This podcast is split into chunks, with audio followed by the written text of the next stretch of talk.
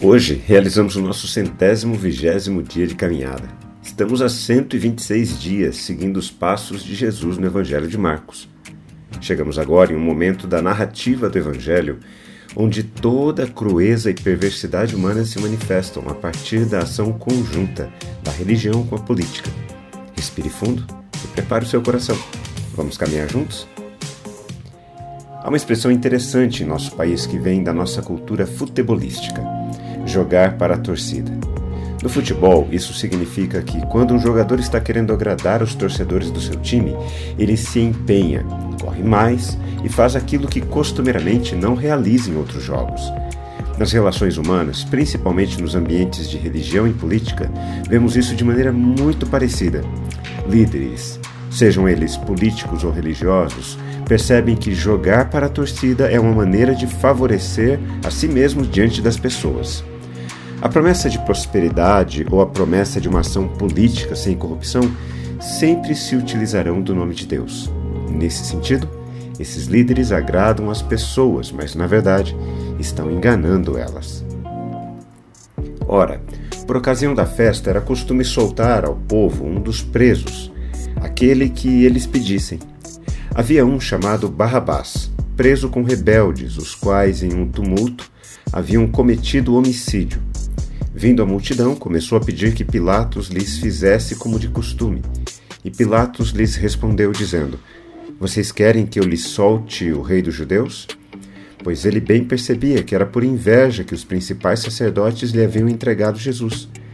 Mas os principais sacerdotes incitaram a multidão no sentido de que lhe soltasse, de preferência, Barrabás.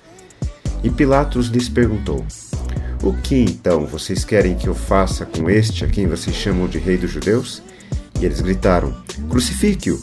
Mas Pilatos lhes disse: Que mal fez ele? Porém eles gritavam cada vez mais: Crucifique-o! Então Pilatos, querendo contentar a multidão, lhe soltou Barrabás, e depois de mandar açoitar Jesus, entregou-o para ser crucificado. De um lado, Jesus, do outro lado, Barrabás. Jesus estava sendo acusado de blasfêmia e rebeldia contra o Império Romano. Barrabás, além de um desordeiro, havia matado uma pessoa. Conforme o costume da época, Pilatos apresenta à multidão de Jerusalém a possibilidade de libertar um dos dois em respeito à Páscoa judaica. Ele estava jogando para a torcida. Por outro lado, os principais sacerdotes incitavam a multidão para que a escolha de libertação caísse sobre Barrabás. Provavelmente se utilizavam de uma linguagem de ameaça e medo. Se Jesus for libertado, Deus vai nos punir por causa da blasfêmia dele. Também estavam jogando para a torcida. Outro ditado muito popular em nosso país é este: A voz do povo é a voz de Deus. Interessante perceber que muito da revolta que surge no coração humano diante das injustiças da vida é capaz de gerar mais morte do que vida. O grito da multidão, crucifique-o, ecoa ainda em nossos dias, reverberando a injustiça humana. Quando refletimos na palavra de Deus, precisamos responder a ela. Eu quero orar por mim e por você. Amado Pai, diante de um quadro como este, ao olharmos para tudo que o Senhor se dispôs a passar em Cristo Jesus, só revela o tamanho do seu amor pela humanidade e pela criação. Dá-nos sabedoria e discernimento para conseguirmos compreender quando estamos sendo manipulados para que não reajamos de maneira injusta. Em nome de Jesus. Amém.